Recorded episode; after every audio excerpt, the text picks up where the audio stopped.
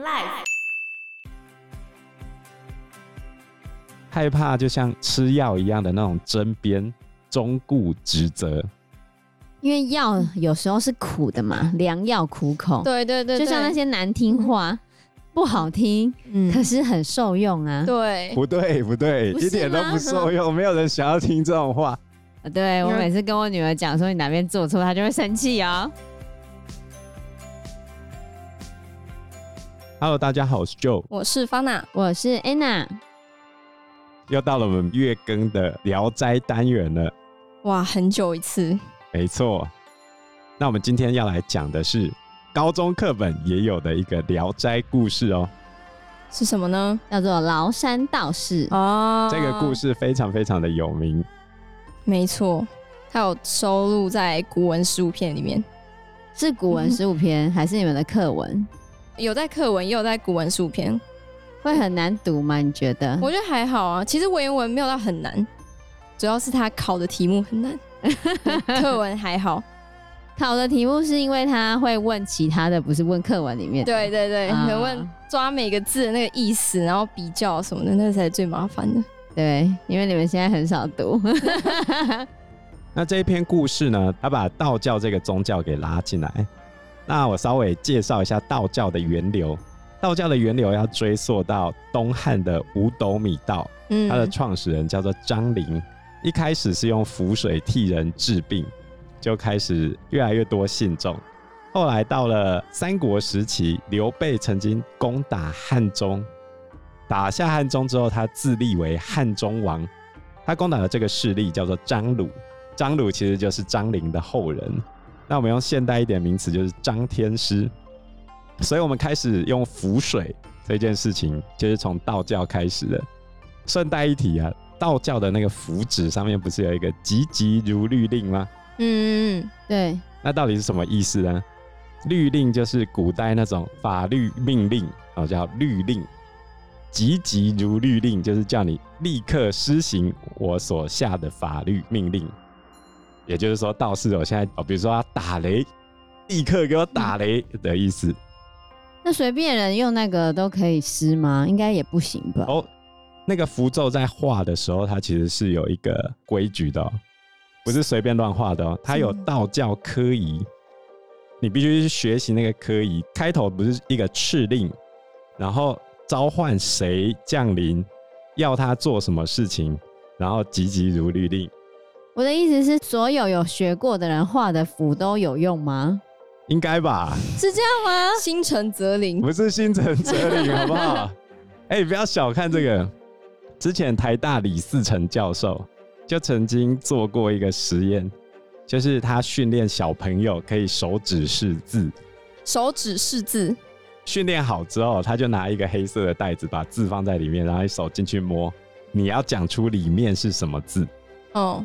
的确有人训练出来了，而且他还找专家过来见证，见证奇迹的时刻。然后呢？魔术，魔术。其中一个试验最成功的人叫做高桥舞，这个女生在测验的纸团里面有一张写着“佛”字。当高桥舞在看其他的字的时候都 OK，但是只有“佛”这个字摸下去之后，他看到一个发光的人在对他笑。后来还写了药师佛，高桥武摸下去之后，他看到数个发亮的圈圈，那个圈圈是一格一格的植物园，里面有金光闪闪的药草。然后老子跟孔子就会出现灰暗的人影，但是背景正常之后，那个人影就不见了。接着菩萨跟基督也会出现发光的人，或者是十字架。那怎么没有叫他摸阿拉？我好奇阿拉会怎样？我记得他后来还有拿符咒来，就是召唤门神的符咒。门神，门神，然后他就看到出现了一个怒目而视的人看着他。嗯，所以你觉得没有吗？太扯了！怎么会太扯？就 你相信就会有那个愿力出现啊。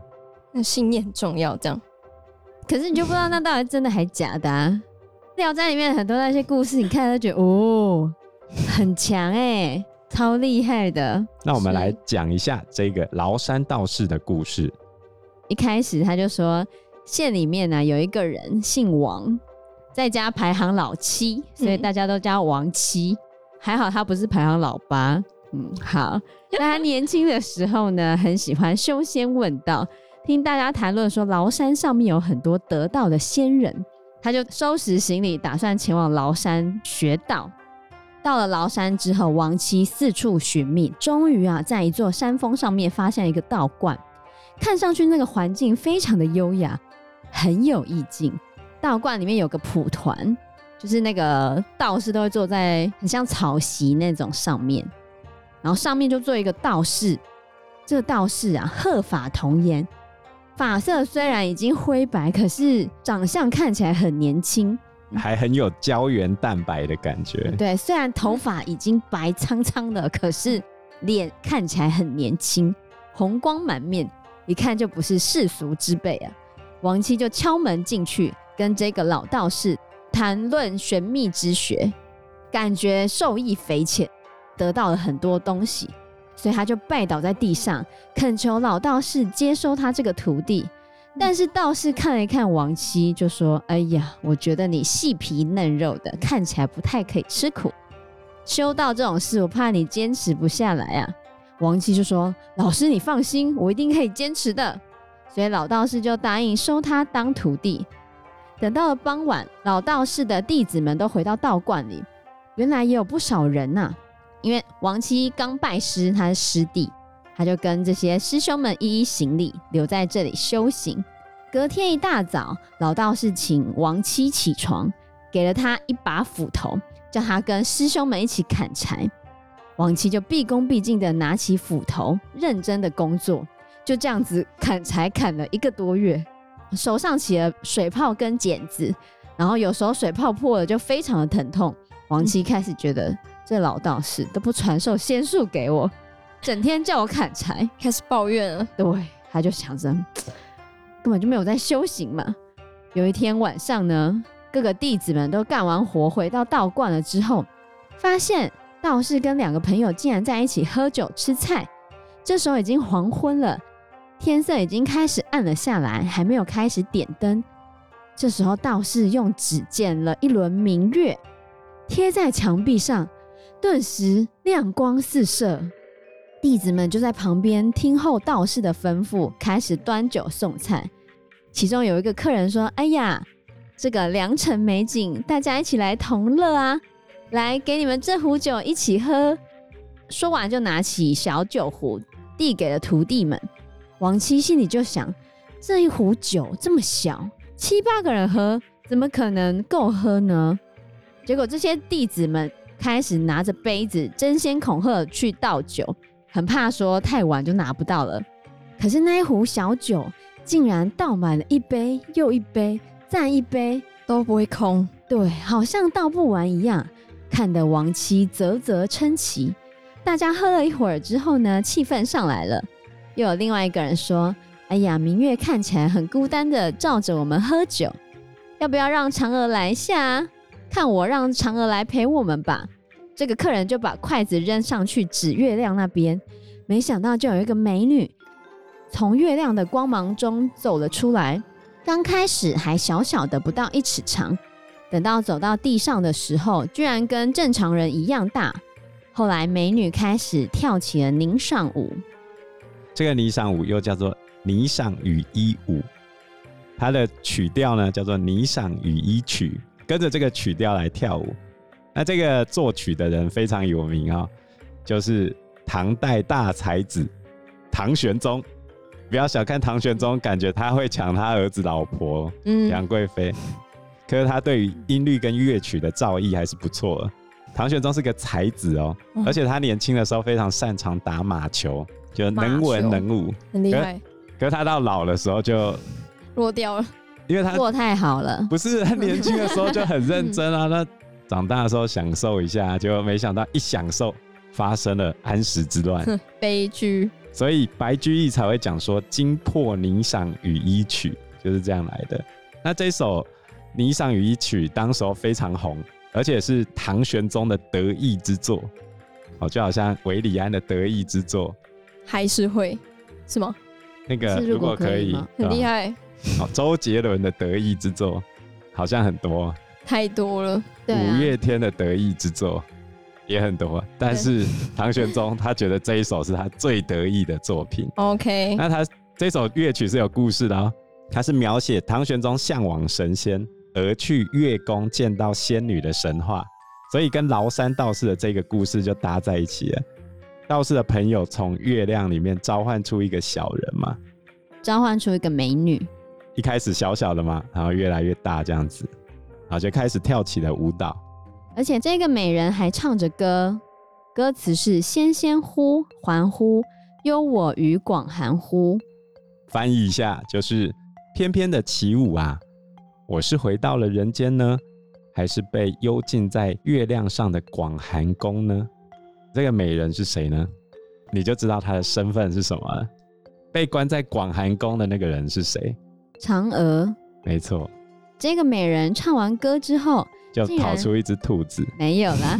这个美人唱完歌之后，竟然一跃而起，跳到了桌子上，然后在大家惊讶的眼光中，又变回了那根筷子。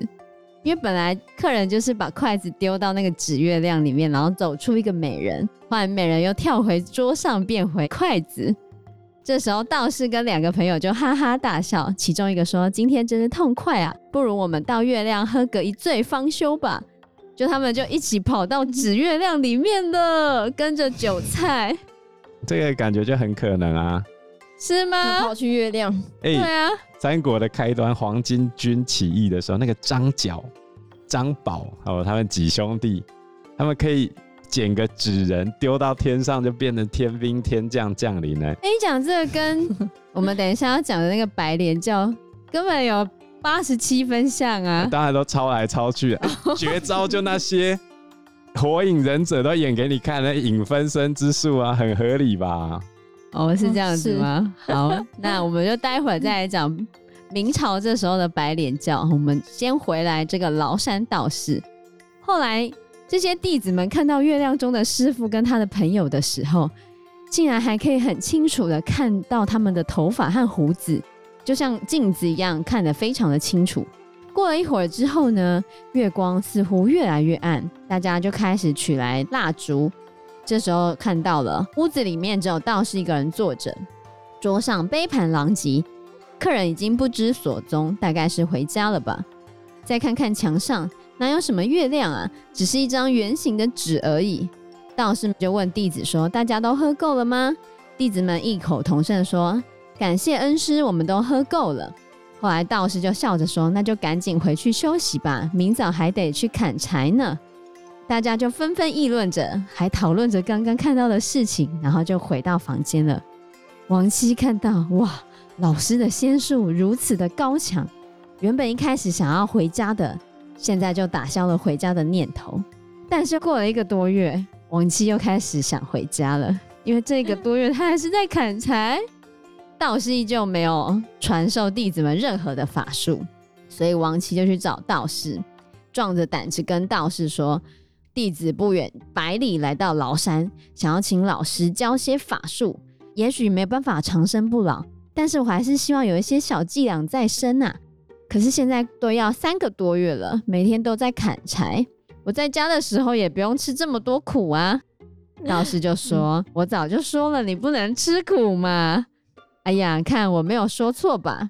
王七这时候就说：“老师。”看在弟子多日辛勤劳动的份上，不如教我一些小把戏嘛，这样我也可以了却一个心事啊。道士就说：“那你到底想学什么法术啊？”王七就回答：“每次看到老师您穿堂入室都不用开门呢，直接穿墙而过，太方便了。我想学这个就好了。”道士就笑着看看王妻，就点头答应了。然后他就开始教王妻背口诀。背完口诀之后，道士让他面对墙壁试试看。王妻本来站在墙壁前不敢动弹，道士就鼓励王妻说：“没问题的，你要试试看才知道灵不灵啊。”所以王七硬着头皮念起口诀，慢慢的向墙壁走去。谁知道走到墙壁的时候，竟然过不去。这时候道士说：“你后退几步，低头缩腰，然后用力冲就过去了。这样慢慢走是不行的呀。”王七后退几步。就把眼睛闭起来，低头猛冲，果然没有任何的阻碍。再回头看时，墙壁已经在他身后了。他觉得非常的开心，赶快感谢道士。嗯、这时候道士告诫他说：“你要淡泊名利，不可以以此来炫耀啊，不然就不灵了哦。”后来道士拿了点路费给王妻，让王妻早日回家。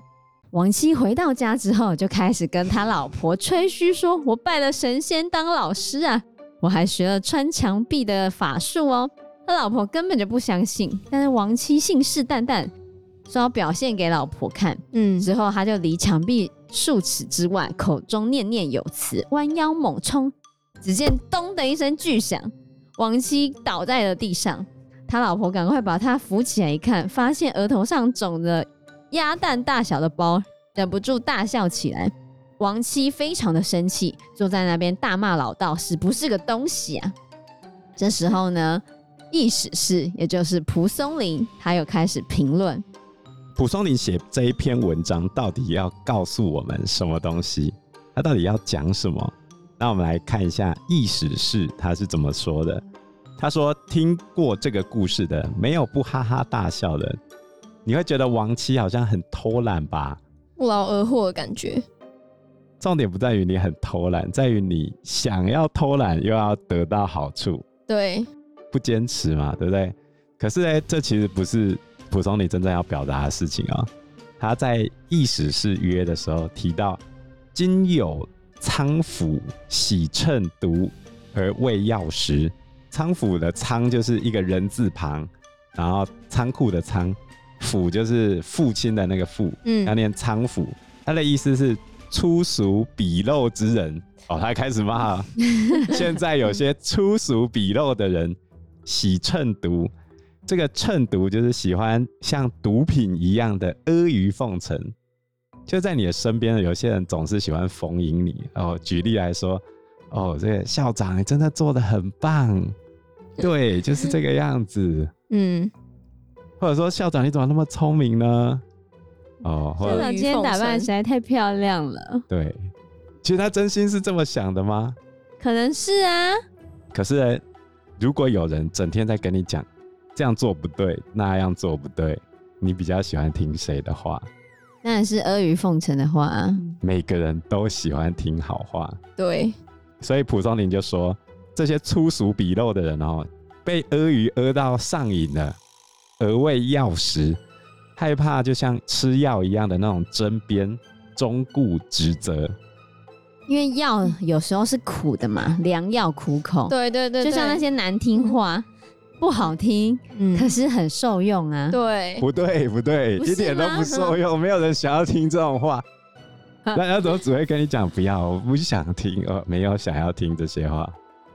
对，我每次跟我女儿讲说你哪边做错，她就会生气啊。哦，真的吗？对，我女儿就是喜称毒而为药食。对啊，百分之百。你为什么要这样子讲我？我会改。她说她会改啊。哦，但是她不喜欢听这些话。对，你只要跟他说你这边写错了。哦，后 怎么后了？不然呢？你就想一个情况，举例来说，你同学很喜欢跟你讲说，哎，你这边写错了。哎，你这一句话这样子写不太好。开始呛他说：“你是多厉害，多强啊！你来写啊，你来写啊！” 所以我现在要讲的重点就是这一句话，其实某种程度上也从侧面说明了蒲松龄为什么当不了官。哦，因为他不会阿谀奉承。哦。所以他接下来要继续骂这些阿谀奉承的人了。他下一句话比上一句话更难听哦。他说：“遂有损庸世智者，损就是吸吮的吮，嗯、一个口旁边一个允。庸这个字很难写，反正就是烂掉的那种疮，烂疮。我知道。是就是舔，痔就是痔疮。简单来说，就是阿谀奉承到连你的烂疮、痔疮都可以舔。这一句成语是有故事的，就是。”秦国的国王有病，然后召集医生来诊治，然后他就说：“如果能够把我的脓疮给解决掉的话，我就给他一台车。如果有人敢用嘴帮我舔痔疮，我给你五台车。”舔痔疮，哎，哦天啊！呃，或者是吸吮出来那个血这样。恶心，是怎么样才会长痔疮？是久坐吗？还是怎么样？用力吧，比如说你常常久坐大便，哦、然后你大便又比较硬，哦，那你一直不断的用力施加在肛门口那个地方，就容易出现痔疮的现象。哦，很痛哎、欸，如果有的话会痛啊，没办法坐下来吧？对吧？痔疮比较好发于孕妇，另外一个就是久坐的人，然后再来就是。上厕所比较久的人，我觉得应该是很多人都会有这个毛病，只是严重不严重。试治这一件事情哦、喔，是出现在汉代，有一个人叫邓通。邓通，汉文帝那时候有长脓疮的问题，然后结果呢，邓通哦、喔、就去帮他吸吮他的脓疮，把里面的脓吸出来啊，所以吮痈试治就比喻谄媚的人哈、喔。去阿谀奉承权贵的卑鄙行为，我用现代用语来跟大家讲啊，舔那个人屁眼啊，破烂趴啦之类难听的话，大概就跟我讲的这个粗话是同一个等级的。嗯，就拍马屁到极致的那种感觉。对，